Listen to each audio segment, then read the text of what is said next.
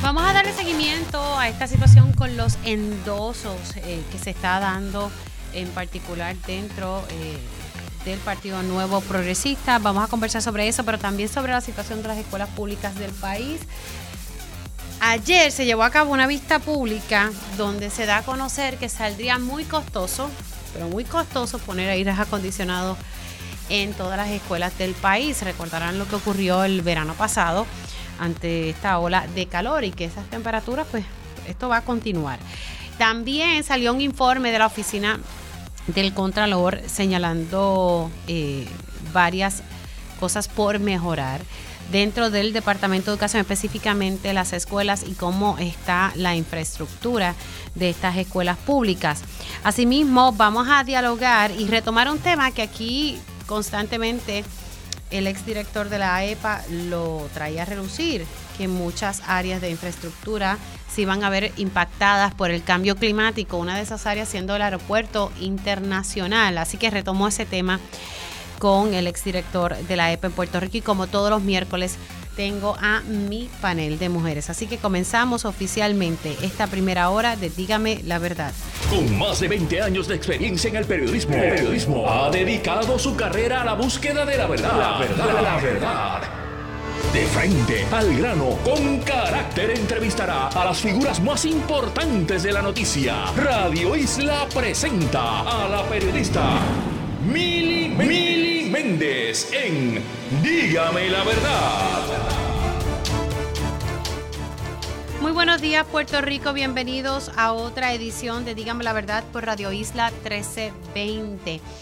Arranco de inmediato, eh, hoy estoy viendo que, se está sacando de que van a citar al exalcalde de Guaynabo, Félix Delgado, a, hablar con la policía de Puerto Rico. ¿Por qué? Ayer precisamente el coronel Roberto Rivera me decía en Telemundo en día a día que iban a, que iban a estar citando al exalcalde ante el hecho de que una de las personas heridas en la masacre que se registró el lunes en la noche fue, eh, ¿verdad? Resultó herido el hermano del exalcalde de Cataño. También sale a relucir que el exalcalde Félix Elcano Delgado eh, es el propietario, copropietario del negocio donde se registró esta masacre. Eh, hay, un, hay un empleado, hay una persona que se identificó, que no habló para las cámaras, pero sí habló con varios compañeros periodistas y también habló con la policía y él sostiene que él, él compró la llave de ese negocio en octubre del 2023. Así que hay personas que están poniendo en duda si en efecto el exalcalde de Cataño es el dueño de ese local y hay quienes dicen que sí, que los permisos eh, están a, nombre de él y que sigue apareciendo en esta corporación que es la que está a cargo de ese negocio. Así que hay que esperar a qué es lo que refleja la investigación, pero como me decía ayer Roberto Rivera, ellos están eh, indagando sobre qué provocó eh, esta masacre, eh, quién es o quién es el responsable. Eh, ayer en horas de la tarde iban a ver cámaras de lugares aledaños a este negocio. Pero hoy, en efecto, tal como me había adelantado ayer el coronel Roberto Rivera, hoy estarían citando a, a Félix Elcano Delgado para entrevistarlo sobre esta masacre. Y por otro lado, en torno a ese mismo tema, el lunes salió eh, una moción y que aparece en el docket federal. Recuerden que Félix Elcano Delgado colaboró con las autoridades federales eh, y se declaró culpable. Y su vista de sentencia va a ser en marzo, a mediados de marzo, y, y el lunes salió esta orden para que se le confiscaran eh, estos relojes lujosos de miles y miles de dólares. Imagínense, un Rolex que cuesta más o menos entre 30 mil, 35 mil y cuidado. Eh, así que eh, eso está también sobre la mesa ahí. Bueno, vamos a arrancar porque también hay mucha preocupación sobre este tema de los endosos. Ayer lo tocaba con mi panel político y estamos viendo que ha surgido con Elmer Román, quien aspira a ser comisionado residente, pero tiene primarias con el senador William Villafañe. Eh, y, han salido, por lo menos en el caso de William Villafañe, salió una denuncia el domingo. Elmer Román han salido ya eh, varias denuncias que estoy segura que se está investigando. Y también el periódico Metro eh, revela de otro ciudadano que, que, no, que no le dieron paso a su endoso. Precisamente de este tema quiero hablar con el representante Héctor Ferrer Santiago. Saludos, ¿cómo está? Tengo el representante en línea. Muy buenos días a ti, Mili, y a todos los que escuchan. Un placer estar compartiendo junto a ustedes en la mañana de hoy y feliz Día de la Amistad a todos. Igualmente, y felicidades a todos en el día de, San Valentín. Uno anda tan ahorrado que hasta eso se le olvida. Bueno, hay un, el, periódico Metro está reseñando de que pues siguen surgiendo las querellas ante la Comisión Estatal de Elecciones por, por el proceso de someter endosos. Y un ciudadano declaró bajo juramento que su apoyo a Elmer Román fue rechazado eh, eh, a pesar eh, de no haber presentado otro endoso. Hay, hay muchas dudas en, cómo se están recogiendo estos endosos ahora, que es de manera digital. ¿Qué le parece? Mira, la, verdad del caso que es un proceso bastante sencillo, yo diría que un poco más complicado que antes en el sentido que tiene más garantías de seguridad, así que es bueno para el país en ese sentido para poder recoger un endoso, las personas pues tienen que eh, introducir al sistema móvil tanto el, número electoral como los últimos cuatro de Seguro Social, o eh, tengo entendido que eran los, el nombre y apellido con, los, con el Seguro Social. Sin el Seguro Social uno no puede presentar, sin los últimos cuatro números de Seguro Social uno no puede presentar un endoso. Por tanto, me parece raro el hecho de que se esté cometiendo fraude eh, de la nada con estos endosos. Eh, y me parece que el, el, PNP y los candidatos, tanto Capitán Fraude como William Villafaña, tienen que explicar mucho. Don Héctor, ¿qué usted acaba de decir? Capitán Fraude, ¿lo conocen, Mili? No, no lo conozco, usted lo conoce. El, país, el país lo conoce, es el fraudulento Román, él es el que está aspirando a Washington eh, y que tiene más de tres querellas ya en la Comisión Estatal de Elecciones eh, por fraude en recogida de endosos y me dicen que son más de diez eh, endosos fraudulentos que, que, suenan, que ya, que ya tienen, que están en el proceso de erradicar querellas. Claro, pero, estamos hablando de querellas adicionales a las que sometió ya la viuda de Hernández Colón. Ya hay más de una, ya, ya, ya a mí me consta que hay más de una. en contra de Elmer. En contra de Elmer. Eh, parece que la campaña tienen acceso a una base de datos en donde consta en, nombre del elector y los últimos cuatro del Seguro Social, porque es que es muy extraño el hecho de que tú puedas falsificar y cometer fraude con endoso. Ok. Ahora, usted me dice que hay otros 10 endosos camino a, que vayan a someter querellas de manera formal, porque una cosa es pues denuncia, la otra cosa es que se someta a pues querellas de manera... Lo, lo, que tengo entendido es que está la de la viuda de Hernández Colón, tengo el conocimiento de dos adicionales, entiendo que una de ellas ya radicó querella y la propia eh, ex esposa de Rafael Hernández Colón eh, dice que hay sobre ocho personas que ya tenga conocimiento que pasó lo mismo que ella. Así que ya son más de diez casos.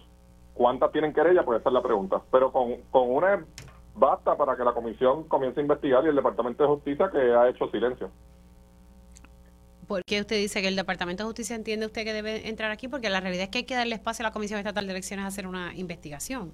Bueno, lo que pasa es que se está hablando de fraude y se está hablando de que se está comprometiendo el seguro social de las personas. Incluso yo creo que ya el FBI debe estar tocando la puerta.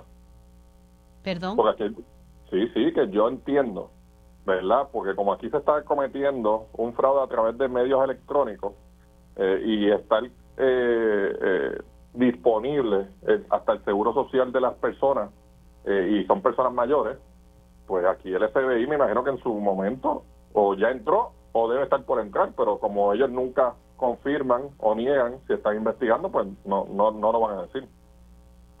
Okay. O sea, que usted no, no, no eh, esperaría entonces que los federales también intervengan en este proceso. Bueno, yo estoy a mí me preocupa el mero hecho de que aquí se esté eh, violentando leyes federales y, estatales en el recogido de endosos, un proceso que, mire, la verdad del caso es que sí, es un poco complicado, pero es, un, es algo tradicional de la política puertorriqueña en donde uno tiene que ir a la calle a buscar sus endosos. Yo tuve que recoger 1.400, casi 1.500 endosos, pues tuve que salir a la calle y buscar esos endosos. Ahora, aquí lo que, lo que reseña Metro del residente de Patillas, Benjamín Ortiz Velázquez, él entregó ya una declaración jurada ante la Comisión Estatal de Elecciones, o sea que de manera formal presentó ya una querella. Él lo que alega y detalla en, en su en su declaración jurada es que al intentar tramitar su endoso el primero de enero a favor de Elmer Román, que le fue denegada, pues la plataforma indicó que había agotado la cantidad de endosos para dicha candidatura. ¿Pero quién agotó la cantidad de endosos? ¿El candidato o la de él? El, el, caballero que hizo, lo que yo estoy entendiendo por la nota, eh, nuevamente estoy leyendo una nota del periódico Metro, es que don Benjamín eh, trató, eh, no pudo, ¿sabe? Le, no le aceptaron su endoso porque había agotado la cantidad de endosos para dicha candidatura. Es como si lo hubiese dado ya un endoso. Hubiese querido endosar a William hubiese endosado a William Villafaña sin hacerlo. Pues entonces el PNP se estaba acusando mutuamente de fraude. Porque él lo que está diciendo es que estaba tratando de endosar, es lo que, mira, eh, asegura que su endoso a favor de Elmer Román González, aspirante a la comisaría residente, fue rechazado a pesar de este no haber sometido ningún otro endoso. Él lo que está denunciando es traté de endosar a don Elmer, pero el sistema no me dejó porque aparezco endosando. pueden haber dos razones para ello. Una, que alguien cogió la información de Benjamín Ortiz Velázquez y presentó el endoso a favor de William Bellafañe, o dos, que el sistema bloqueó los endosos de eh, Elmer Román en un cierto periodo en donde ya había eh, presentado la, mayor cantidad de endosos posibles. Porque a Elmer creo que le han virado más de 1.600, según han dicho eh, los medios de comunicación y la comisionada electoral del PNP. Así que pueden haber dos razones. Pero si, si es la primera, pues en el PNP se cometen fraudes hasta ellos mismos esto, esto hay que indagarlo porque, nuevamente, como decía yo los otros días, eh, la gente necesita confiar en el sistema electoral que nosotros tenemos y con estas cosas pues la gente pierde la confianza.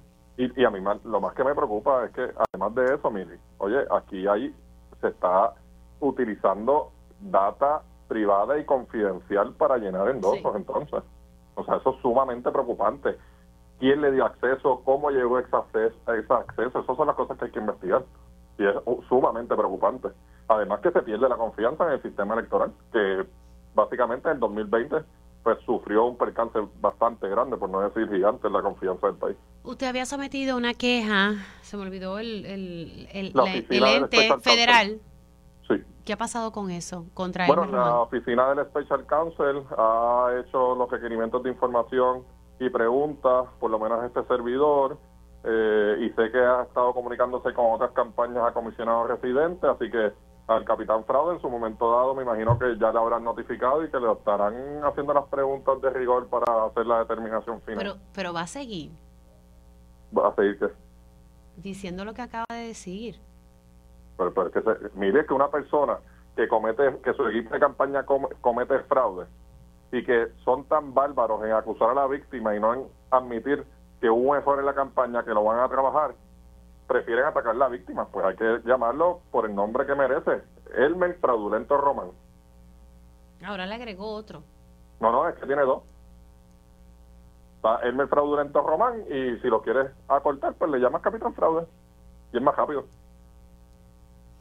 Mire, rapidito, tengo que pasar con mi próximo invitado. Representante, las labores en la Cámara cesadas ayer eh, y, había en agenda medidas eh, importantes para aprobar, como la de los hit and run, para que sea equitativo las penas. Vuelvo y recalco, no se está buscando aumentar la pena, es que sea igual en los dos tipos de delitos, que si usted se va de la escena, que usted cumpla la, eh, una cantidad de años y que no lo cumpla sentado en su casa después que mató a alguien y se fue de la escena, versus a una persona que sí tiene un accidente, si está bajo los efectos del alcohol, se queda en la escena. ¿Son cuánto me dijo? Son 15 años. Son 15 años.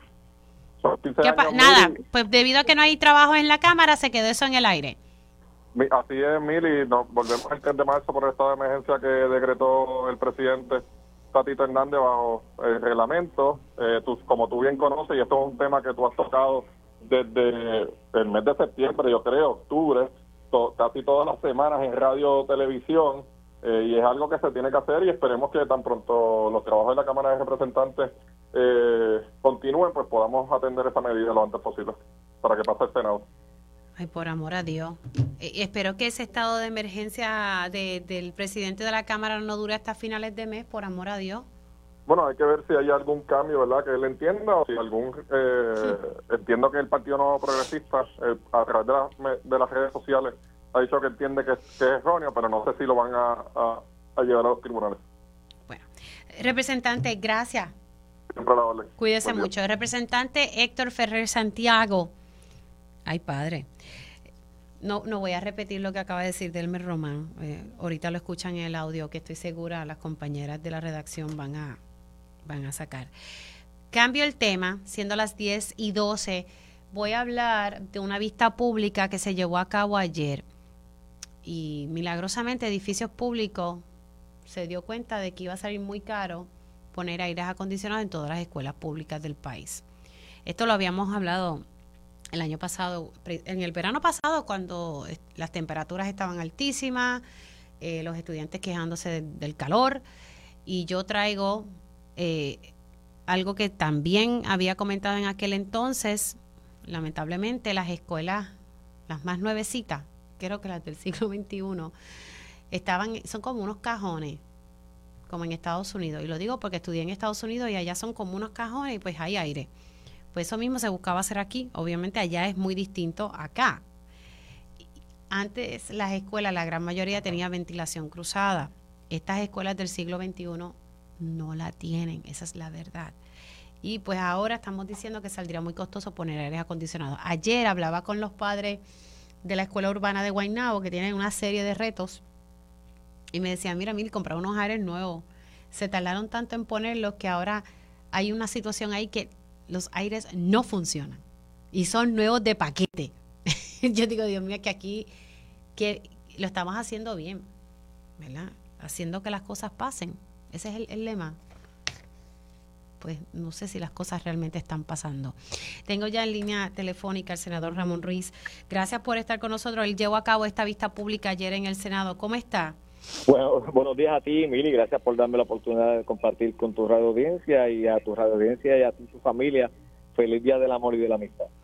Bueno, que, el, el, jefe de edificios públicos dijo que iba a salir muy caro. ¿Cuán caro? Bueno, estamos, estamos hablando, tú sabes que en aquellas vistas públicas, ante la hora de calor, se habló de que podía sobrepasar el billón de dólares de ponerle aire acondicionado, las estaciones y demás, a cerca de 851 planteles escolares.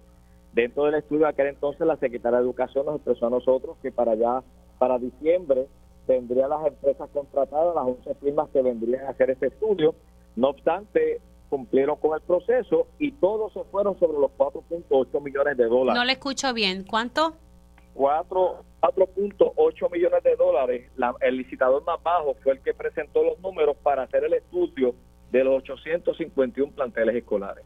Eso es el estudio sin determinar planos o diseños del, del sistema de nuevo alambrado, las escuelas, de los paneles de distribución de energía eléctrica. Eso simplemente el asunto de las subestaciones. O sea, estamos hablando de vamos, vamos a explicarle bien. para el estudio. Eh, ayer le dijeron, y yo creo que también había trascendido públicamente, para hacer un estudio de la viabilidad de poner aires acondicionados en los sobre 800 planteles escolares, cuesta casi 5 millones de dólares. Hacer el estudio. Eso es así. Hacer el estudio, entonces nos dice el, ingeniero Basora que dentro del espacio lo que van a hacer es que se van a ir a 709 planteles escolares para ver si la partida que tienen de 1.8 millones locales y los 2 millones que le dio el Departamento de Educación Federal le permite a ellos poder tener más un número más asertivo referente a menos planteles escolares, recordando que hay cerca de 91 escuelas que se van a construir con, la, con los llamados fondos ARPA, que son aquellas nuevas escuelas que se afectaron con los terremotos en todo Puerto Rico. Mili, no solamente el estudio es que conlleva esto, es que no se está llevando de la mano el, el análisis que se ha presentado de que las escuelas en Puerto Rico se eh, muevan a energías renovables. si estos estudios concernientes de los que estamos hablando, que ahora el 15 de febrero, el día de mañana, que van a determinar a quién se la adjudica o no, se van a tomar cuatro o cinco meses los estudios de esas 709 planteles escolares. Va a comenzar un nuevo presupuesto, no hay un estimado de cuánto tengamos que separar sin dejar afuera algo bien importante, porque las nuevas escuelas que yo le vaya a colocar las posibilidades de los nuevos aire acondicionados cuánto afectan a la comunidad en el consumo de energía, hay que hacer esos estudios también. Y esos estudios Luma sale fuera de la ecuación, entiendas energía eléctrica, lo que la energía eléctrica, y tenemos que conocer con, con más certidumbre cuánto es el dinero real que se necesita. Y según lo que se dijo ayer, estamos hablando de más de 2 billones de dólares para poder cumplir con los programas de energía renovable y los planteles escolares, con las subestaciones, los diseños y planos del nuevo sistema eléctrico que conllevarían esas escuelas y más aún, cuál sería la aportación que tiene que dar el Estado a la Luma referente a las mejoras capitales del sistema de energía eléctrico existente en cada comunidad o pueblo que se vayan a implementar estos cambios significativos referente a la ola de calor, que estamos hablando que vamos para el segundo presupuesto y no hay un número real para solicitar a la Junta de Supervisión Fiscal dinero adicional para poder cumplir con lo que se está estableciendo. Así que la realidad es que no tenemos una idea de cuánto va a costar, porque hay que hacer primero el estudio que cuesta 5 millones. Eso es así. Y ese, estudio, cinco ese estudio de 5 millones no determina realmente qué es la inversión que yo tengo que hacer por planteles escolares. Ese es el estudio. De ahí no están los planos, ni los diseños, ni los croquis con el nuevo sistema eléctrico que requiere cada escuela fuera de la subestación. Porque la subestación es aparte. Más aquellas estamos hablando que 341 pertenecen a edificios públicos, pero hay 517 que pertenecen a OMED, que son aquellas escuelas viejas que están en unas condiciones deprobables, que son las que se están discutiendo en estos días en los medios, y de la inversión de capital, porque la subestación de esa escuela de hace muchos años atrás es el poste en la calle con el transformador. ¿Cuántas son de OMED? Estamos hablando de OMED, son 515 planteles escolares y 341 pertenecen a la autoridad de edificios públicos, que de hecho tienen cerca de 32 millones que se le está asignando a la autoridad de edificios públicos precisamente como un plan de mantenimiento para poner en condiciones sus escuelas que no tuvo un plan de mantenimiento. Pero porque hay que hacer el estudio. Si el estudio entonces no es uno completo, eh, según lo que me está explicando usted, ¿para qué pagar 4.8 millones por eso, Por eso ayer se levantaba la preocupación que tiene que ser un estudio más profundo y serio y que por qué no se toman entonces, en vez de ser las 709 escuelas en Puerto Rico, aquellas que presentan mayor problema con el asunto del cambio climático y la ola de calor. Tenemos los números ahí, se sacaron esos números a dónde se enviaron los llamados abanicos de 70 y 80 dólares. Bueno, ¿dónde están los abanicos? Pues los, en esas escuelas que se enviaron esos abanicos que costaron 70, 80 dólares, tuvo que haber habido un estudio para determinar a dónde se enviaron. Por lo tanto, ya hay una base de cuáles deben ser las escuelas que empecemos con ese proyecto. En resumen, eh, de la vista entonces de ayer es que esto va a ser costoso, pero como que no hay nada concreto. No hay nada concreto porque según la ponencia que nos envía el Departamento de Educación, el 15 de febrero, fecha para recibir las formosas propuestas de los 15 licitados, 11 licitadores que fueron a la primera en septiembre y octubre, que se fueron por encima del estimado en aquel entonces 851 escuelas, ahora se acordó que van a ser 709, a ver si el dinero que tenemos alcanza para cubrir esas 709 en los estudios, y yo lo que traje a la discusión pública, no nos vamos a las 709, vamos a los estudios anteriores que ustedes hicieron donde fue mayor impacto de la ola de calor y empecemos por ella, porque tenemos que tener un número a marzo para saber realmente cuánto yo le voy a solicitar en el presupuesto responsablemente a la Junta de Supervisión Fiscal para comenzar a hacer estos cambios. ¿Qué va a pasar ahora? Bueno, ellos le dimos una fecha para que nos puedan presentar luego del 15 de, febrero dónde estamos, cuáles son las escuelas, cuáles son los posibles cambios que se puedan hacer, porque tenemos que tener un número antes del mes de marzo, finales de marzo, para hacer la petición, tanto Juan Zaragoza como nosotros, a la Junta de Supervisión Fiscal, para que por lo menos empiecen a trabajar un proyecto porque lo sabemos que en el gobierno no tiene un billón de dólares, ni tiene dos billones que costarían el sistema total, y más aún, se trajo a colación por este servidor, si había una petición ya al Departamento de Educación Federal, según se hizo con los dos millones que ellos eh, asignaron para poder llegar a los millones que estamos hablando, los 4.7 millones, si ya hay un número que se le haya pedido al Departamento de Educación Federal para que pueda hacer una aportación a Puerto Rico y todavía no hay una sola solicitud para que esos fondos se puedan dar porque ese estudio no está para poder justificar esa solicitud de fondos federales. Imagínese, edificios públicos dice que la inversión sería de unos 235 millones solamente para modificar subestaciones eléctricas en todas las escuelas del país. En todas las escuelas del país. Pero, hello.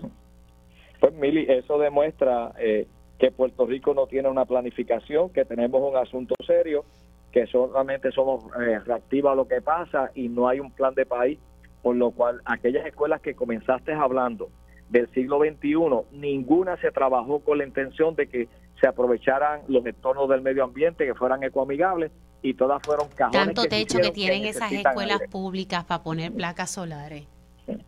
Lamentablemente, en aquellas que se hicieron, no se hicieron los estudios concernientes, sabiendo que esta política de cambio energético no es ahora, hace más de 20 años que se está hablando en Puerto Rico del cambio de energía renovable. Lamentablemente, Mili, y sin dejar afuera algo bien importante, porque el proyecto de las columnas cortas empezó en 196 millones y terminó en 547 millones de dólares. Comenzó con 197. Empezó con 197 y, y terminó con 547 millones y uno de los asuntos que yo traje a la discusión pública ayer de la propia ponencia de la secretaria de Educación frente a la Comisión de Nombramiento nos presentó a nosotros que en cuatro años para el 2027 Puerto Rico va a tener una merma entre la población de educación especial y la corriente regular de 24 mil estudiantes menos. Por lo tanto, si ya hay un número que hay una merma que se proyecta de 24 mil estudiantes menos, que así lo presentó la doctora en su ponencia ante la Comisión de Nombramiento, vamos a empezar donde es esa merma y empezamos a sacar esas escuelas. Pero estamos hablando que yo le voy a hacer estudios a 851 planteles escolares, sabiendo que en tres años yo voy a tener 24 mil estudiantes menos. ¿Y qué voy a hacer? Como el del siglo XXI, que se invirtió un capital y después de dos años se cerraron. Wow. Eh, senador, gracias por haber entrado unos minutitos, se me cuida mucho. Ahí ustedes escucharon al senador Ramón Ruiz Nieve. A ver, que aquí se vota el dinero es como que para mover el pie izquierdo hay que pedirle permiso al derecho y todo es como una lentitud. Sí, voy, voy, voy por ahí. Hacemos una pausa y ya mismito vamos a hablar sobre la reconsideración que sometió la Cámara de Representantes para frenar el alza de los jueces y el presidente de la Asociación de Jueces le, le mandó un comunicadito al presidente de la Cámara de Representantes. Dígame la verdad, las entrevistas más importantes de la noticia se escuchan aquí. Mantente conectado. Radio Isla 1320. Conéctate a radioisla.tv para ver las reacciones de las entrevistas en vivo. En vivo. Esto es Dígame la verdad con Mili Méndez.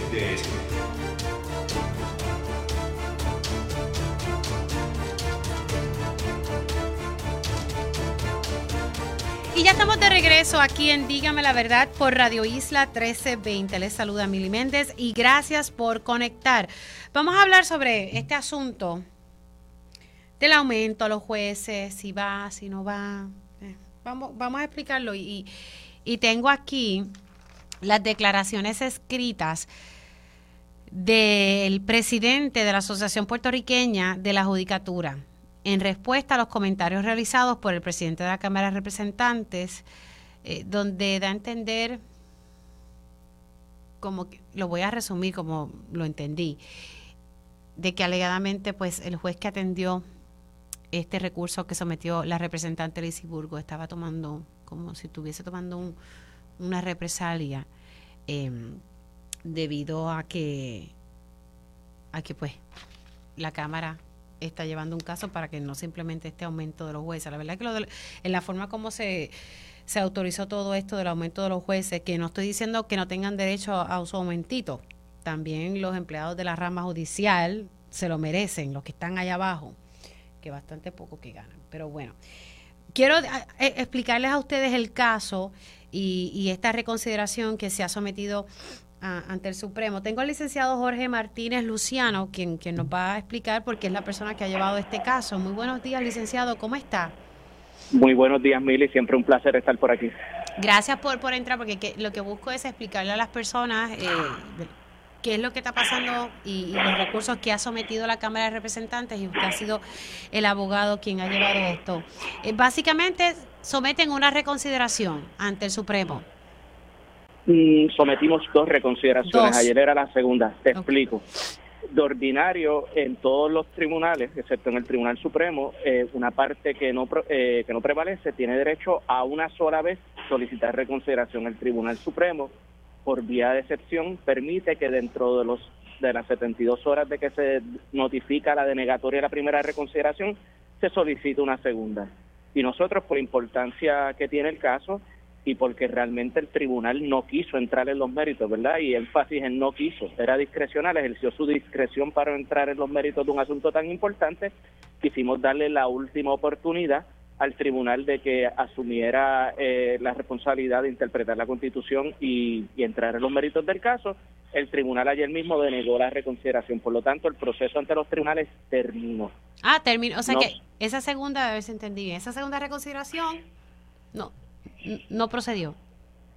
No, de hecho, de ordinario cuando se solicitó una segunda reconsideración existe una costumbre bien pintoresca y peculiar del Tribunal Supremo que le dice la resolución al, a la parte que solicita aténgase a lo resuelto por, por este tribunal.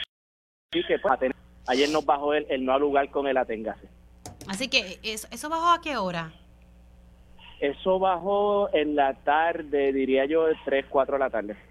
Sí, sí, porque yo, yo me quedé con la parte de que ustedes habían sometido a la segunda reconsideración. Así que esa segunda reconsideración, el, el, Tribunal Supremo dijo, pues no al lugar, no procedió.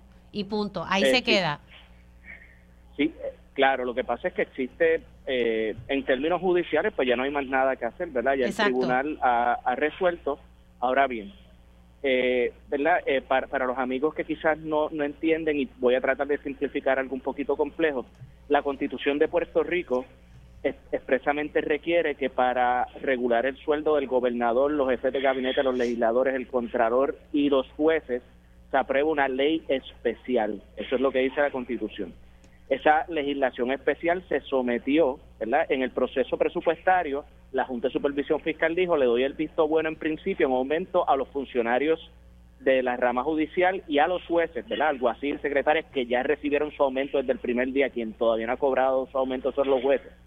Los alguaciles y demás sí lo cobraron porque la Constitución no requiere la ley especial y se hace una reserva en el presupuesto eh, de 11.2 millones de dólares, pero no se aprueba la ley especial. Y esa ley especial se empieza a tramitar en la Asamblea Legislativa y en el proceso legislativo no llega a aprobarse. Incluso los jueces del Supremo increpan públicamente a la legislatura para que acabe de aprobar la legislación y una asociación de jueces y un juez, y un juez del Tribunal de Apelaciones radican este caso para decir, no, la ley especial ya es esa reserva presupuestaria. Allí donde dice que reservaron 11.2 millones de dólares, eh, pues ese es el aumento de los jueces. No dice cuánto gana un juez municipal, no dice cuánto gana un juez superior, pero ese es el aumento. Ya la legislatura aprobó su ley especial y eso fue lo que el Tribunal de Instancia resolvió y el Supremo no quiso revisar en sus méritos, por lo tanto prevaleció. Ahora bien, la Junta de Supervisión Fiscal dijo desde el 19 de julio que se requería la ley especial para que OGP, la Oficina de Gerencia y Presupuesto, desembolsara esos fondos que están reservados. Al día de hoy, pese a que la sentencia del juez Cueva se notificó el 17 de noviembre de 2023 y era efectiva inmediatamente. Y nunca se ha paralizado, los jueces no han cobrado un centavo de aumento porque la Junta de Supervisión Fiscal no ha autorizado el desembolso porque la Junta entendía a nuestro juicio correctamente que la Constitución dice lo que dice y que se requería una enmienda a la ley de la judicatura que no se ha aprobado. Eh, por lo tanto, queda por está por verse que vaya, que va a ser la Junta de Supervisión Fiscal. Qué triste el caso de Puerto Rico que depende de una junta de siete personas no electas, pero ese es el Estado de Derecho.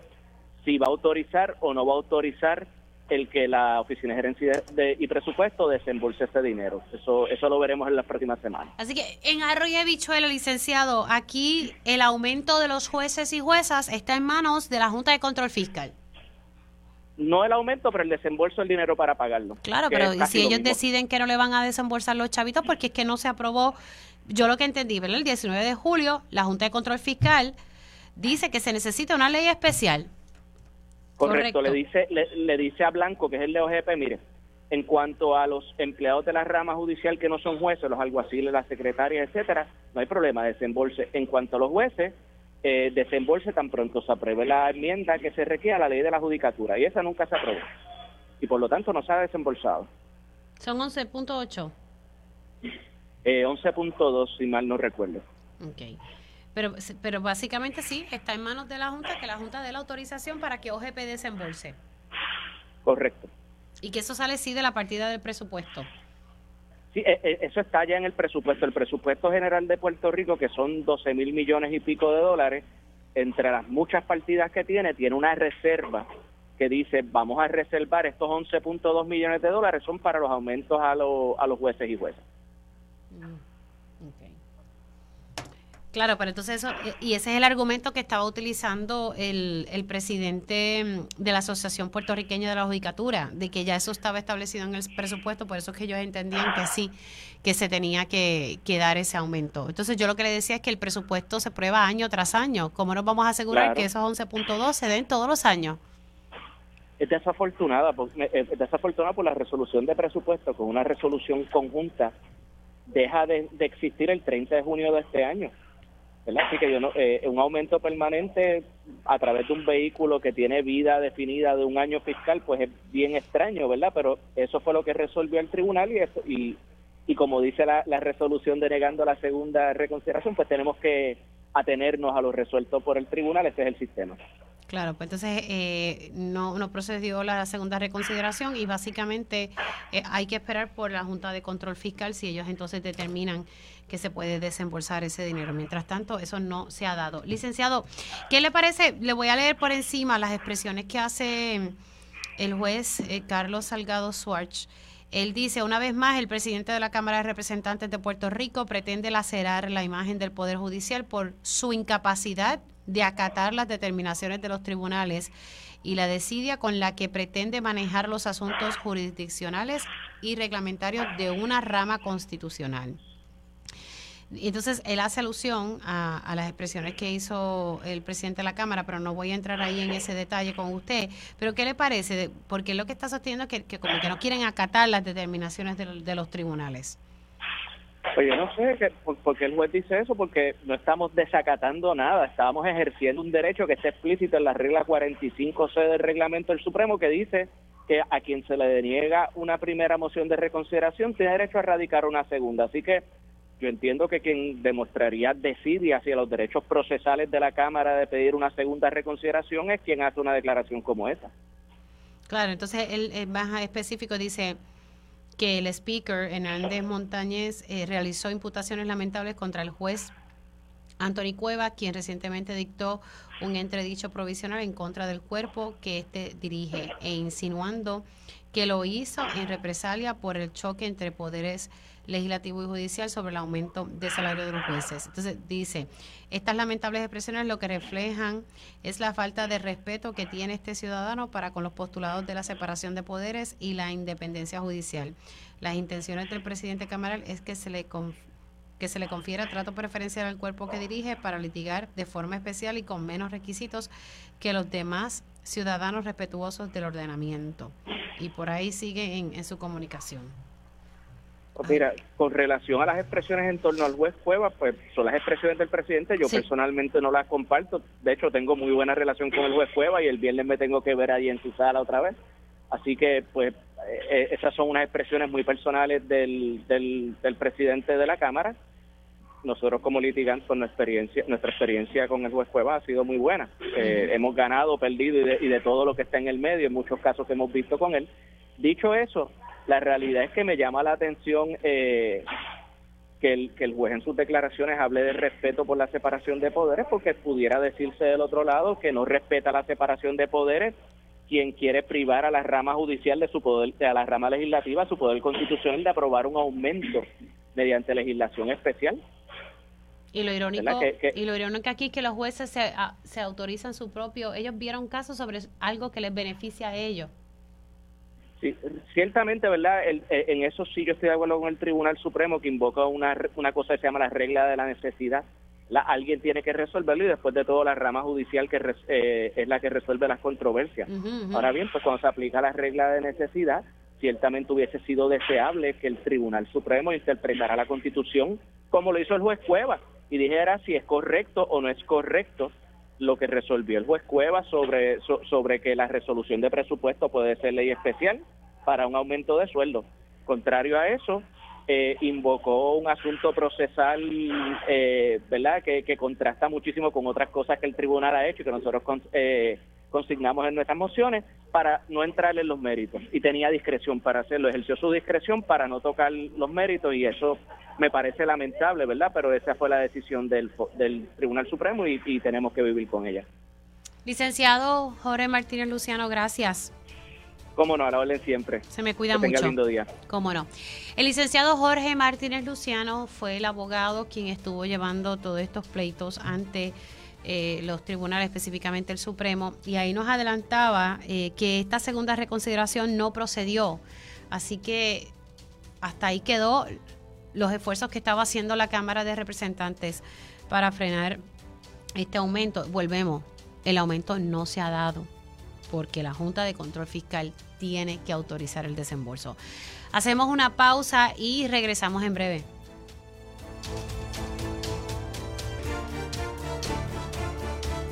Y ya estamos de regreso aquí en Dígame la Verdad por Radio Isla 1320. Les saluda Mili Méndez y gracias por conectar.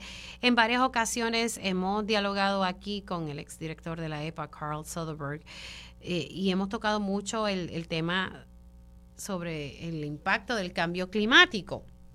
Recuerdo una vez que él me había comentado, y entre eso fue hace, ya yo perdí cuenta, yo no sé si fue hace dos años.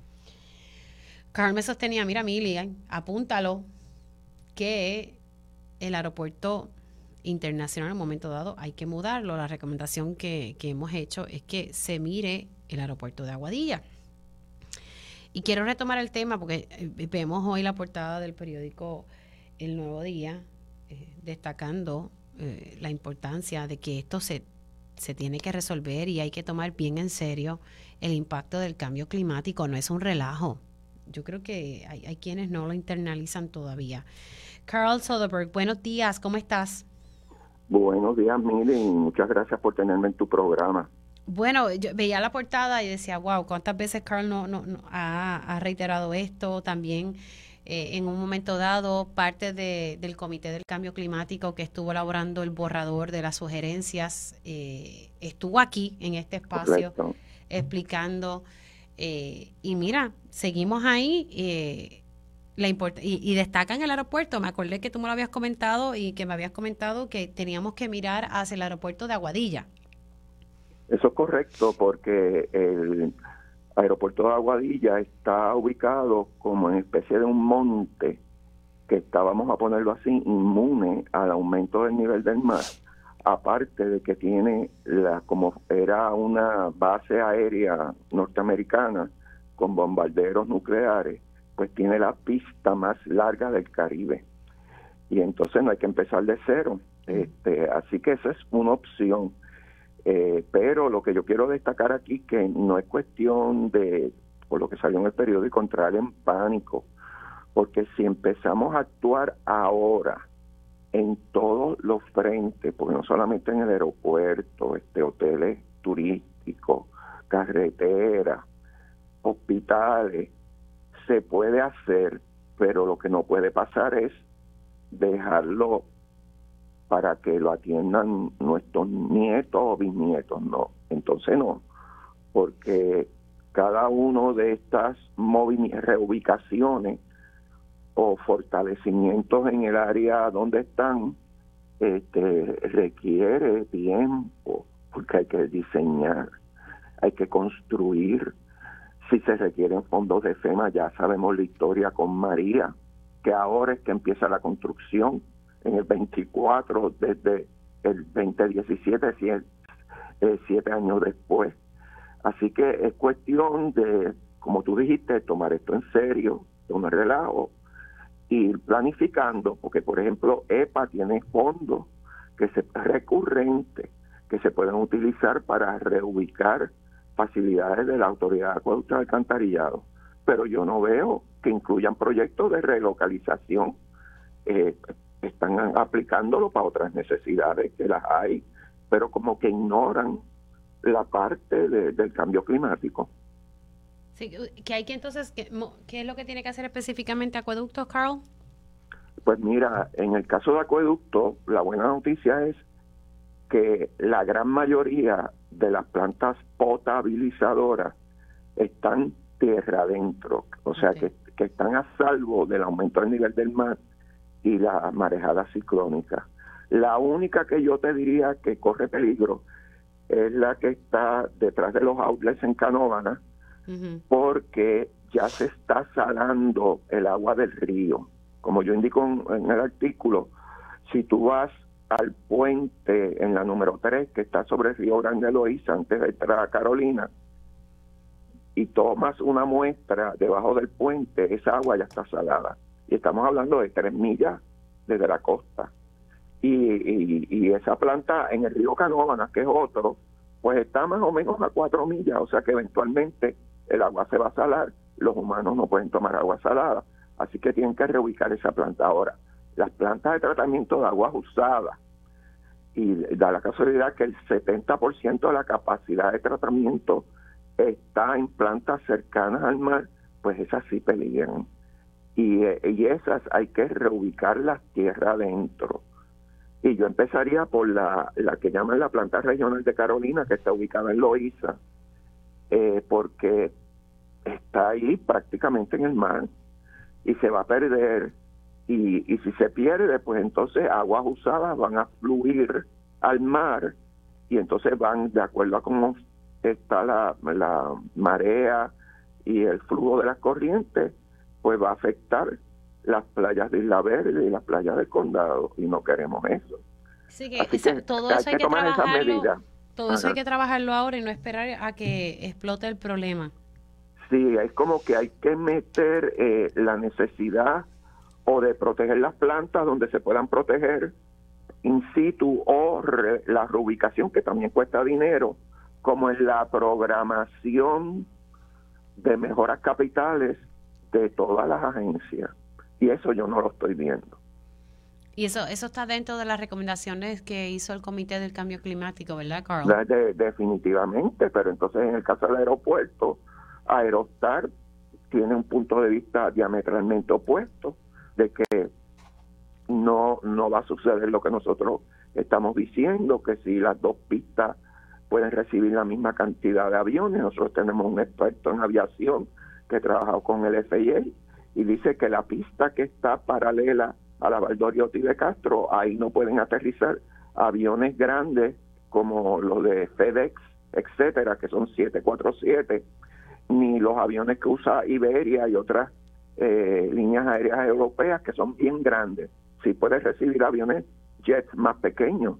Y entonces el estimado es que eh, como en una primera fase, se va a partir por la mitad la cantidad de gente que puede llegar al aeropuerto de Isla Verde. Eventualmente eh, todo va a estar bajo agua, pero eso más tarde, ¿verdad? Pero eh, eso es lo que va a pasar.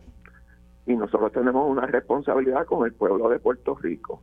O sea, nosotros no tenemos un dedo atado a intereses económicos ni nada de eso. Claro, pues eso, lo que iba a que decir eso es lo que te iba a comentar, que si Aerostar tiene una visión opuesta a las recomendaciones que ustedes están haciendo es porque les impacta económicamente. Eh, sí, pero entonces ellos dicen que sí pueden tomar unas medidas de mitigación, pero yo quisiera saber quién, van a quién va a pagar por esas medidas.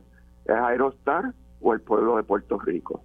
Bueno, los dueños del aeropuerto son, es el pueblo de Puerto Rico, ellos lo administran, presumo, como siempre ocurre en este país, que nos tocará a nosotros, porque a menos que haya una cláusula en ese contrato que, diga que, eso le, correspondería a Aerostar. Bueno, eh, nosotros sí propusimos algo que, que le puede añadir vida al aeropuerto Luis Muñoz Marín, que es especie de, de un dique de protección, pero el estimado de costo validado con el FAA es que cada milla de dique, y allá tiene que ser varias millas, eh, cuesta alrededor entre diseño, construcción y permisología 100 millones de dólares. Y acuérdate que el aeropuerto Luis Muñoz Marín, todo el mundo cree que solamente hay que protegerlo por el lado que da hacia el mar.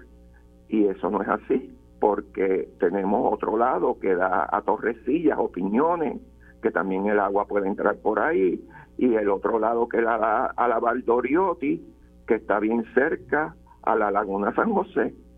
Y si tú te fijas en el aeropuerto, hay varios canales que el mismo Aerostar dice que está haciendo un estudio ahora, y esos, esos canales que se utilizan para llevar el agua de lluvia fuera de, esas instalaciones, pues también sirven de conducto a que cuando aumente los niveles en las lagunas, que es a donde van a parar las aguas de lluvia ahora, pues por ahí mismo entre el agua al aeropuerto. Hmm. Así que no es bien complicado y también ellos no mencionan que eh, el agua, eh, el aumento del nivel del mar también afecta las facilidades que están enterradas como tanques soterrados de combustible aéreo, líneas, este, este, cuestiones eléctricas que, que también se van a afectar. Así que, que tienen que batallar, yo te diría, que con cuatro frentes a la misma vez. Carl, rapidito, ya, ya me tengo que ir para la pausa, pero eh, ¿qué ha pasado con, con todo esto del borrador del cambio climático?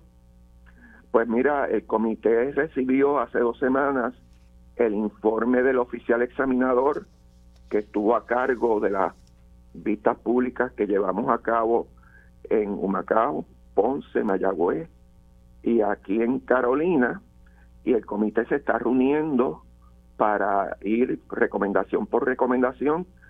Fueron casi mil recomendaciones o comentarios y hay que atenderlos a todos. Nosotros esperamos terminar a mediados del mes que viene sacar una nueva versión del documento y someterlo a la legislatura como manda la ley. Estaremos pendientes a ese tema. Carl, gracias por conectar. Te me cuida. Gracias a ti por la oportunidad.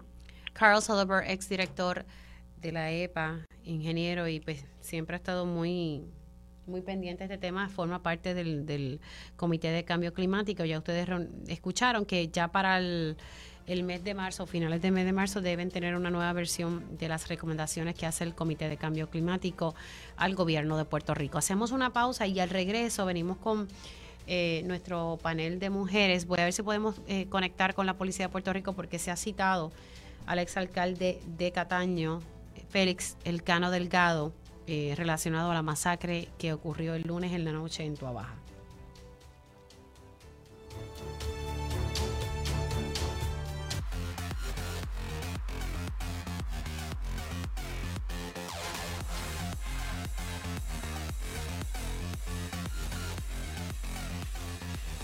Vamos a, vamos a conectar con el coronel Roberto Rivera para saber la información más reciente de la masacre que ocurrió el lunes en la noche en Tuabaja. Ya sabemos que, y tal como él me adelantó ayer en día a día, que hoy citan al ex alcalde de Cataño para ser entrevistado. Eh, también vamos a hablar con mi panel de mujeres sobre todo lo que está pasando en la isla. Así que comenzamos oficialmente la segunda hora de Dígame la verdad. Conéctate a radioisla.tv para ver las reacciones de las entrevistas en vivo. En vivo. Esto es Dígame la verdad con Mili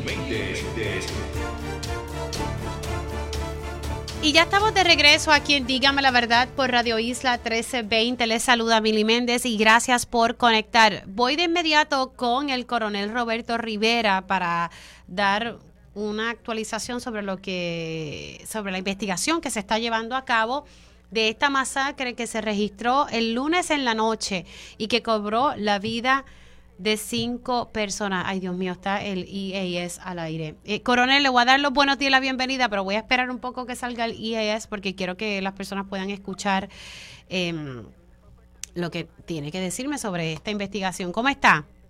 Bien, bien, usted y, buen día también a los radioescuchas. Dígame que hoy sí se tomó el café. Sí, hoy estamos en pie desde temprano nuevamente. ¿Pero se tomó el café? Sí, eso es así, temprano en la mañana. Qué bueno. dígame, por favor, cuando termine el, IAS. Disculpe que lo... Es que, ok, ya terminó el IAS, ahora las personas le pueden escuchar. Nuevamente estoy en línea telefónica con el coronel Roberto Rivera para dar una actualización sobre esta masacre que se registró en la noche del lunes en Tuabaja.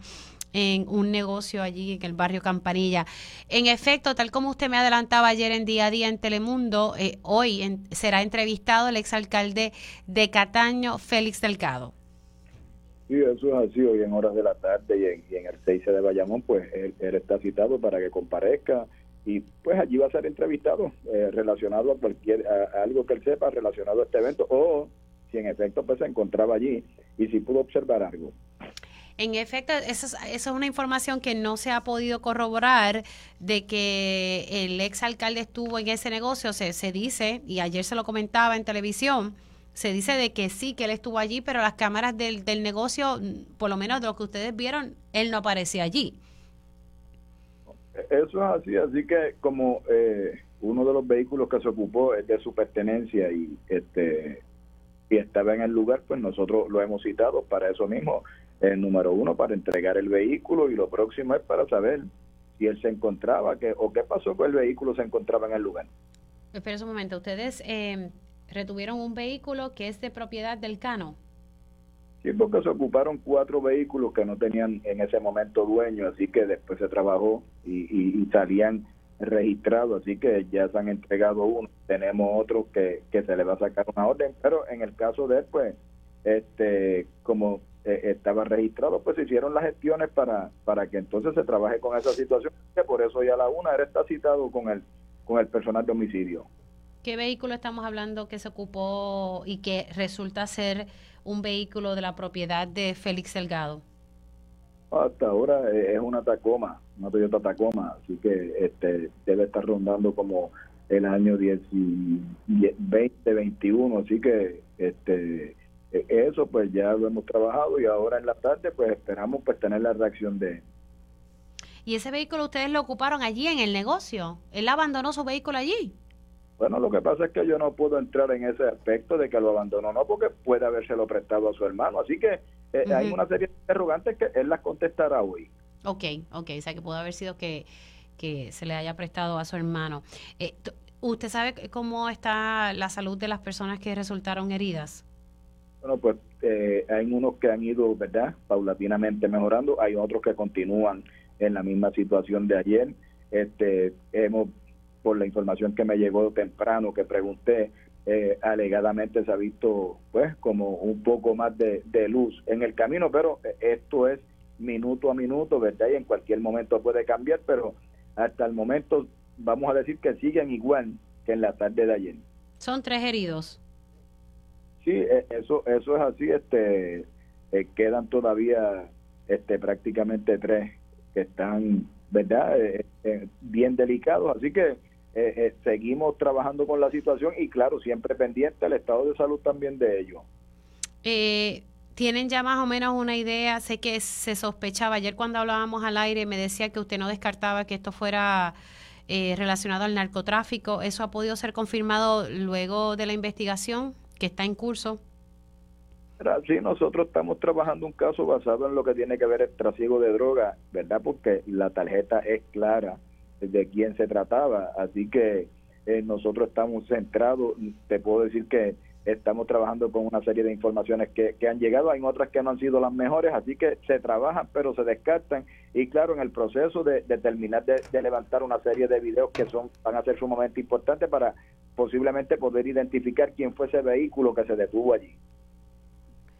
Ok, ahora, eh, ayer usted me había dicho que en horas de la tarde iban a tener acceso a unos vídeos de unas cámaras de uno de, de unas ¿verdad? de unos locales cerca de este eh, restaurante. En efecto, pudieron tener acceso a esas cámaras ayer en horas de la tarde.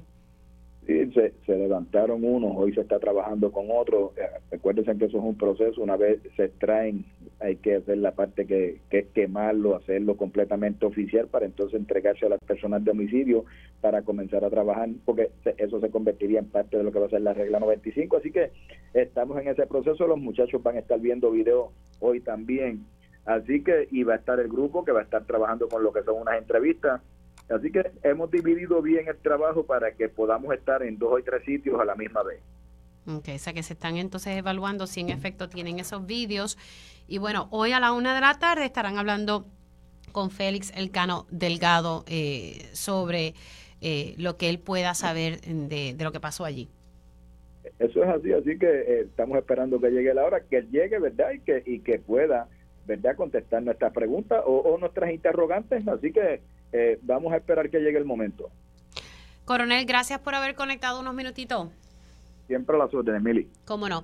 El coronel Roberto Rivera, ayer se ocuparon cuatro vehículos. Uno de los vehículos ocupados en este negocio en Tuabaja es un vehículo que aparece registrado a nombre de Félix Delgado, o sea, el exalcalde de Cataño, es una Tacoma, una Toyota Tacoma del 2021, eh, y pues una de esas interrogantes es saber si en efecto eh, el exalcalde le prestó este vehículo a su hermano. Su hermano es uno de los heridos que está en, el hospital.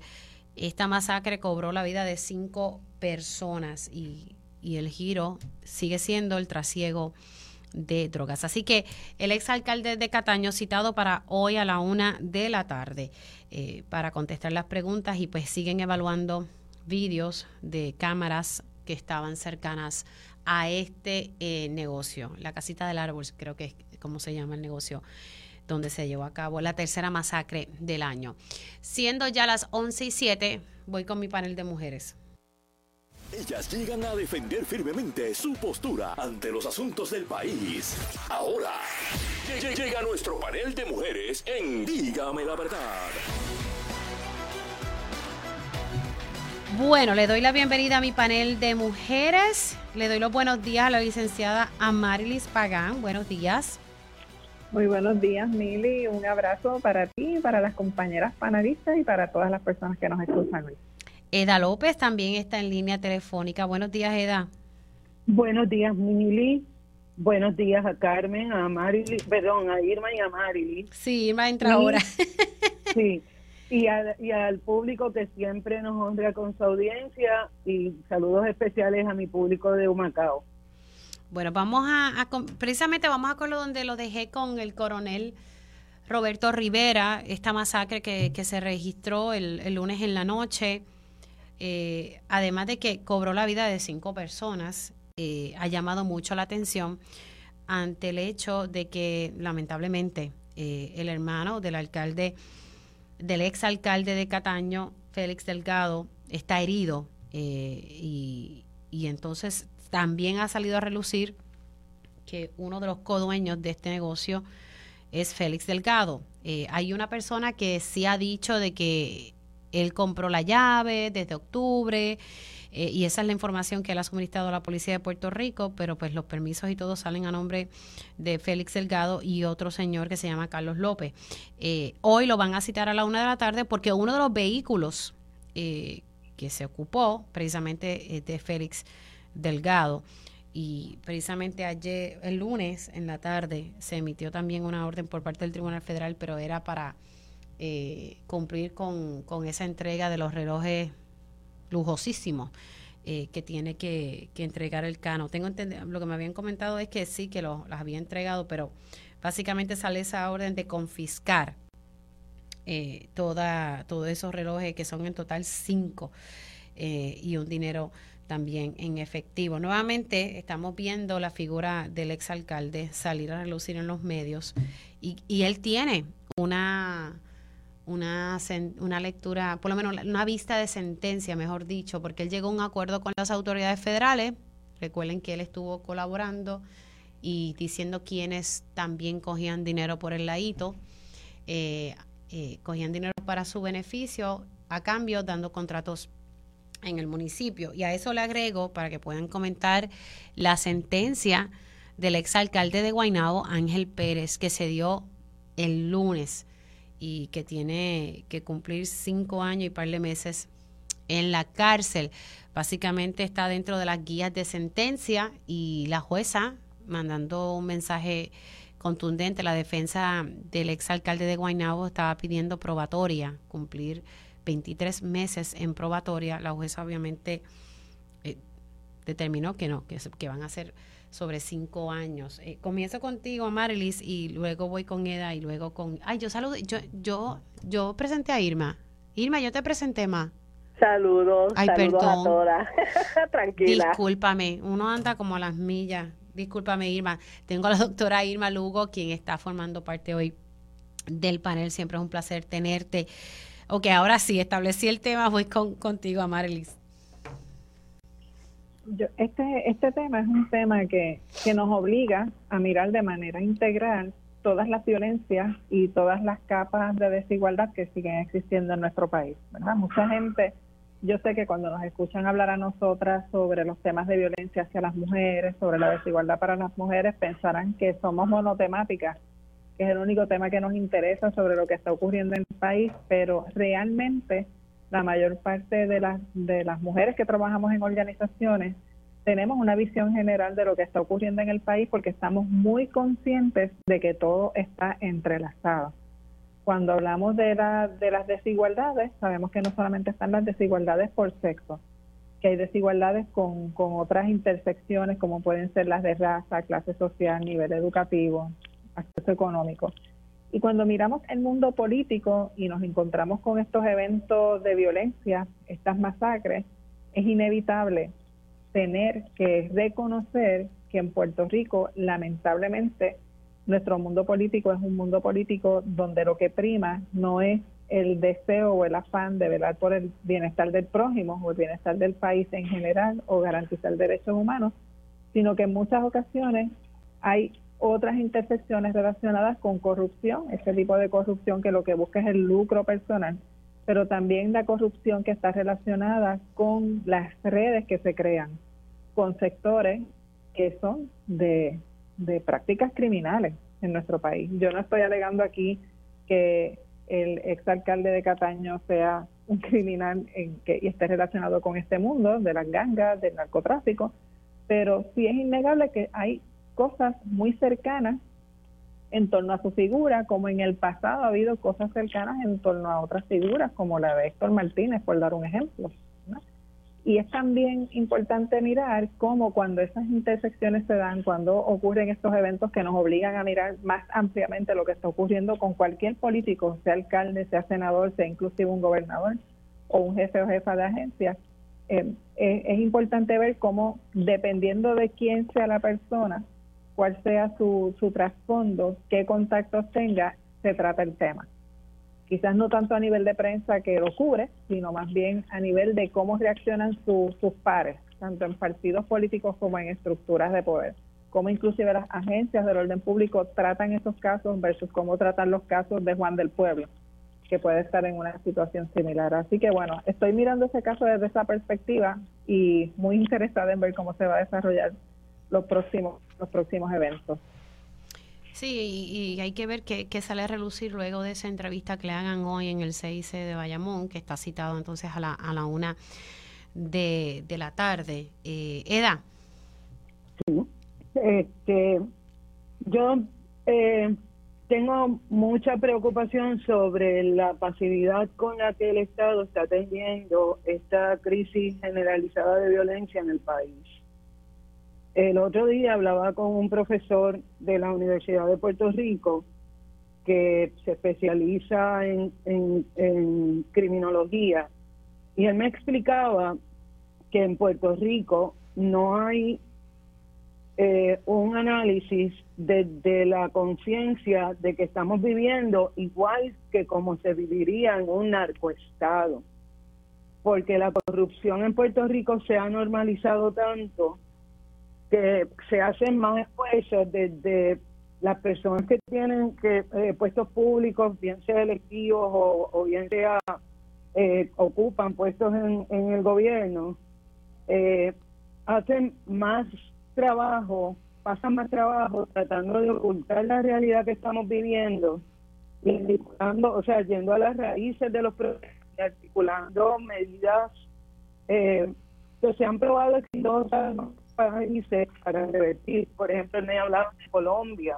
y que como en Colombia, eh, Medellín específicamente, en unos 20 años eh, han rescatado nuevamente una ciudad que era la más violenta del mundo, eh, apostando a articulaciones sociales, a propiciar mejores espacios públicos, por, ejemplo, parques, actividades, eh, eh, actividades públicas donde quiera, cómo, cómo cambiar, transformar la imagen de los espacios de vivienda en las comunidades precarizadas para que sientan orgullo y apuesten a otra a otra manera de vivir. Allá en Colombia le dicen el buen vivir.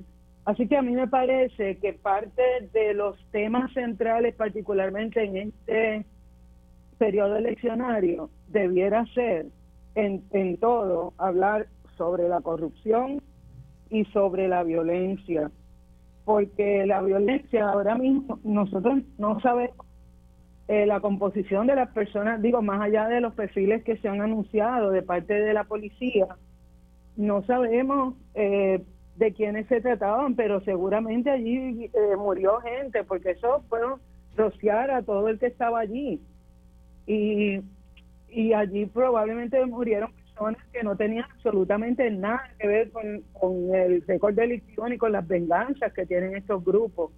Y yo me pongo en ese lugar y digo, eh, tal vez uno sale con la mejor intención y está cerca de alguien a quien están velando y ahí podríamos estar todos. Así que a mí me parece que parte de los reclamos que tenemos que hacer insistentemente es exigir al Estado que realmente le meta mano a esta, a esta situación, que incorpore estas sociales, pero que además eh, detenga esa corrupción. Ya basta de que uno se rasque en las espaldas a los otros para encubrir los crímenes que saben que están haciendo.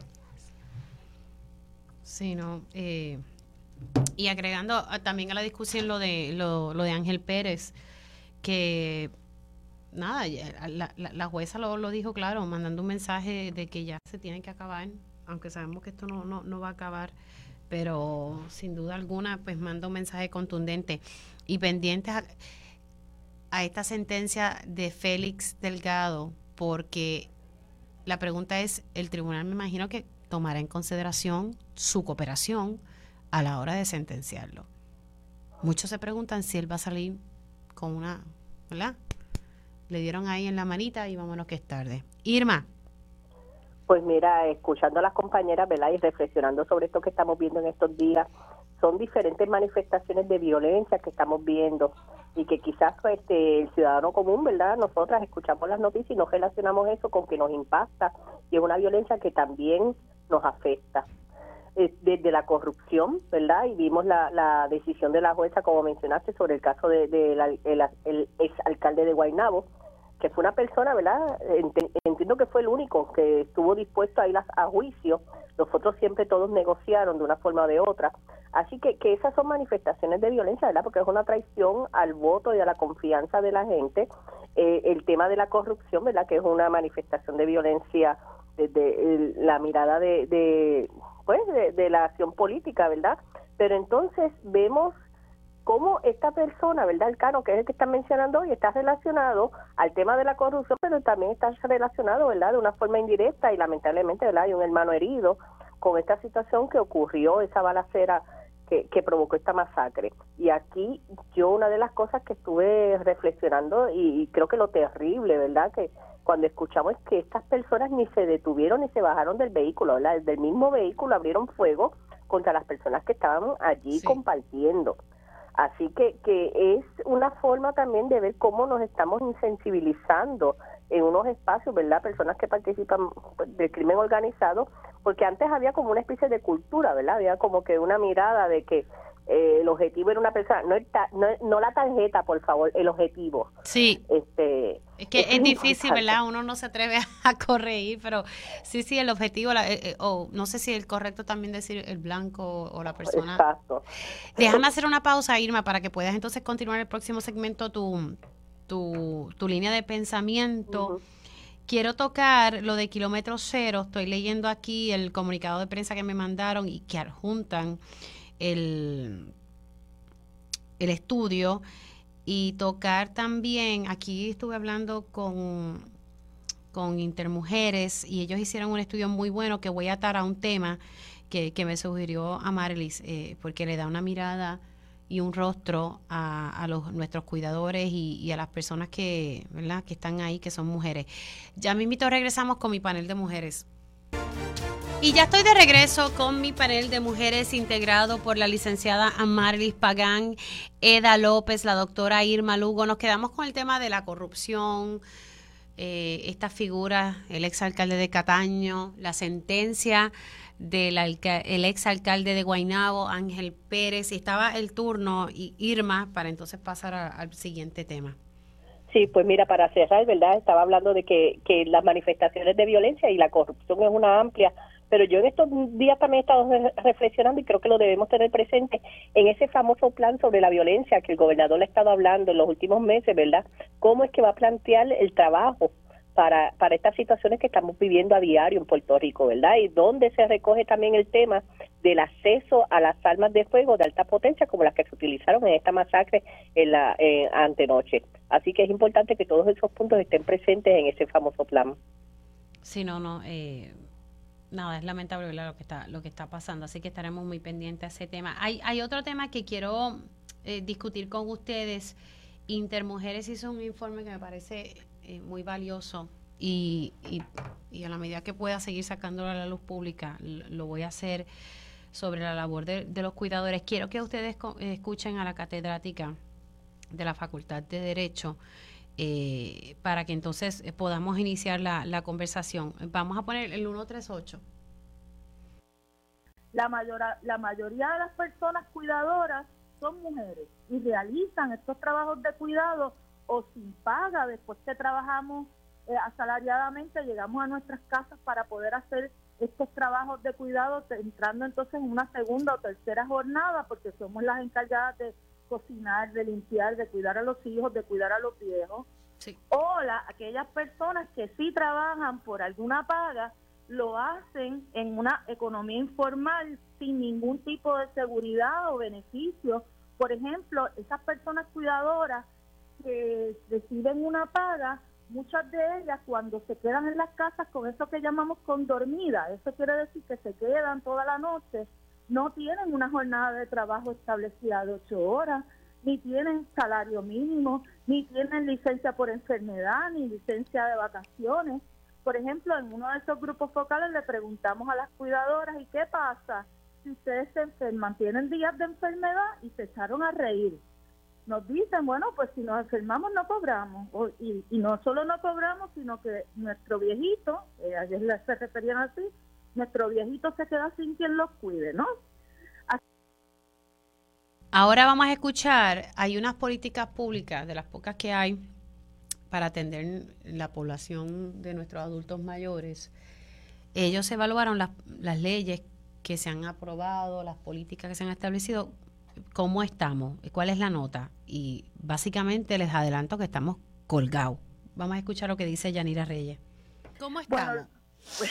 Luego de evaluar todas esas políticas públicas en Puerto Rico, el país obtuvo un 27% de 100. 27 de 100, eso es F en cualquier lugar. Muchacha, estamos colgados.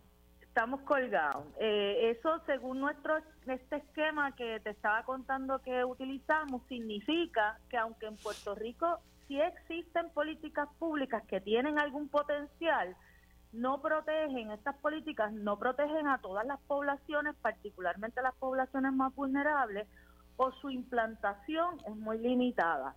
Como sabemos en Puerto Rico hay muchas leyes porque con esto del legislador a tiempo completo pues se mide la efectividad de los legisladores en la medida en que aprueban leyes. Pero después esas leyes muchas se quedan en papel y no son implementadas. Por ejemplo, te voy a dar un ejemplo. Encontramos que hay una ley que establece que en todas las agencias públicas debe haber centros de cuidado para los hijos e hijas de empleados públicos. Eso no existe. Eso se dejó de hacer hace tiempo. Hace muchísimo tiempo porque no hay presupuesto para implementarlo. ahí me llamó mucho la atención. Este estudio se presentó el viernes pasado y me parece que es importante darle visibilidad y hay un denominador común aquí, la mujer. La mujer que trabaja, eh, y además de eso tiene otro trabajo que es ser cuidadora o una que se dedica full a, ser cuidadora, trabajo que no es remunerado. Eh, y volvemos, agrego también a lo que me estaba comentando Amarilis, eh, que las mujeres eh, se están viendo impactadas. Los desahucios tienen rostro de mujer. En este turno le toca a Eda, luego de Eda voy con Irma y, cierro con Amarilis.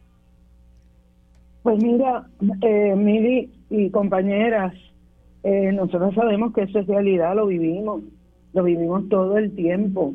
Y, y sin contar las que asumen y asumimos colaborar con personas solas, dejadas atrás, que no, no trabajamos en eso, pero que las tenemos de vecinas, de personas que conocemos.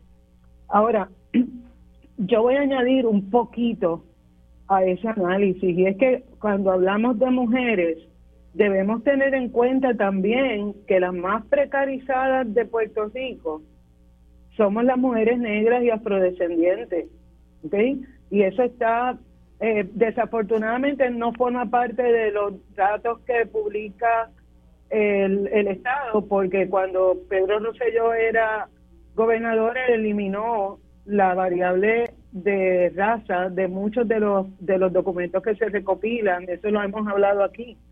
Eh, y entonces esa esa esa carga adicional para las mujeres negras afrodescendientes es invisibilizada porque no se registra en ningún sitio. Entonces, eh, nosotras somos las que estamos dejando nuestra salud, eh, las preocupaciones, la precariedad, eh, las que vamos al supermercado y las tres libras de arroz que nos costaban tres pesos ahora están en siete. Eh, y, y tenemos, nosotras tenemos que sentarnos a articular cómo vamos a avanzar y, gestionar estos reclamos, porque evidentemente el Estado ni los sectores que tienen el poder y control en Puerto Rico ni siquiera nos miran, ni siquiera nos mencionan, ni siquiera les importa.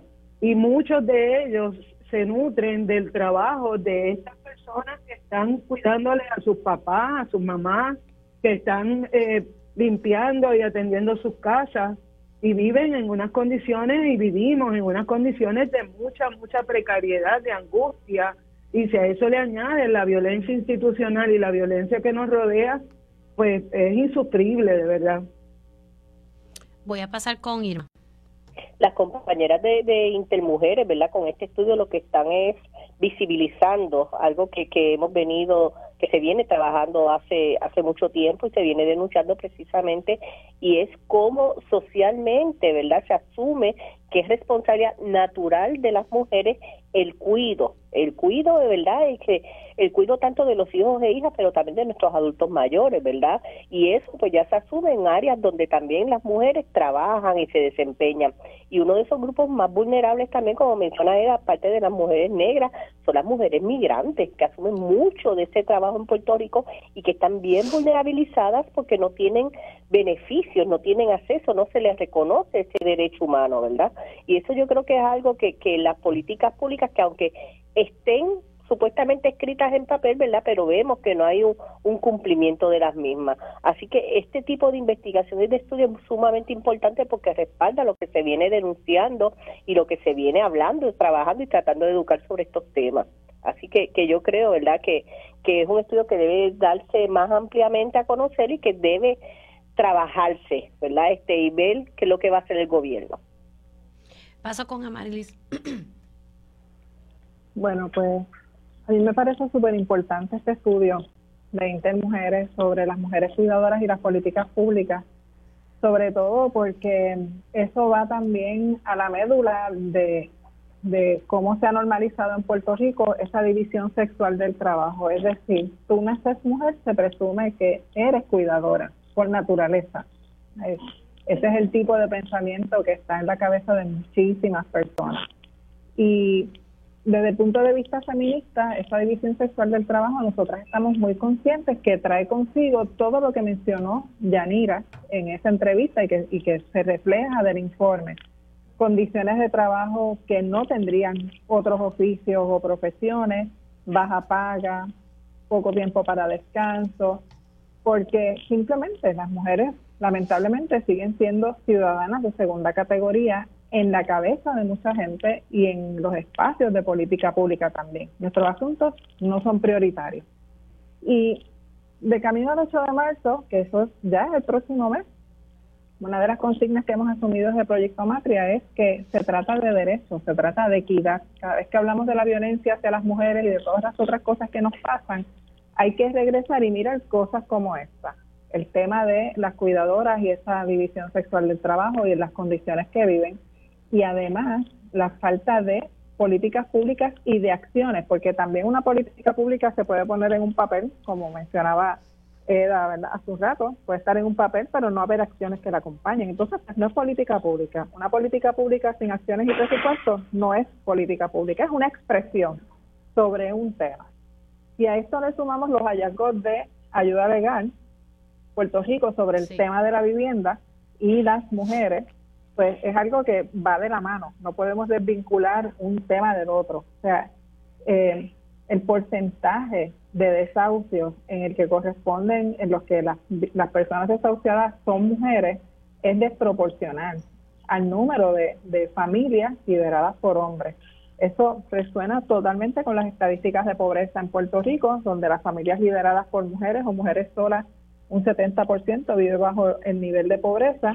Y nos reafirma el hecho de que si no hay empleos dignos, si no hay buenas condiciones, las mujeres entonces se mantienen en un nivel de subsistencia. Si pusiéramos a las mujeres en el centro de un círculo y analizáramos su acceso a todos los derechos humanos, a todo lo que necesitan para estar en bienestar y poder vivir seguras también, tendríamos que empezar a tachar, porque lo que nos están diciendo informes como este de ayuda legal y de intermujeres es que las mujeres no tienen acceso a empleos dignos, no tienen acceso a vivienda, si miramos lo que está pasando con el sistema de salud, no tienen acceso a salud, no tienen acceso a educación, no tienen acceso a la justicia, que es otro de los hallazgos del informe de ayuda legal. La gente va a las vistas de desahucio, las mujeres van sin representación legal a las vistas de desahucio, lo que quiere decir que muy probablemente le pasan el rolo por encima en esas vistas judiciales y son cosas muy técnicas que no cualquier persona le entiende, ¿verdad? Y a lo mejor un abogado o abogada le saca en mejor condición de ese proceso. Y bueno, que entonces eh, yo lo que pienso es, mirando este tipo de informe y lo que nos están presentando de frente, es que nuevamente hay que mirar hacia las comunidades, hacia los grupos organizados, para que en un año electoral como este se le haga ese reclamo a todos los partidos políticos no a uno ni a dos, a todos los partidos políticos, para que entiendan que temas como las cuidadoras, temas como vivienda, salud, educación, desde una perspectiva feminista que considere las necesidades de las mujeres, tienen que ser tratados y tienen que ser considerados en sus acciones. Hacemos una pausa y al regreso vamos a tocar eh, la información que publicó hoy a través de comunicado de prensa Kilómetro Cero sobre los feminicidios. Eh, en el interior de la Policía de Puerto Rico. Regresamos en breve.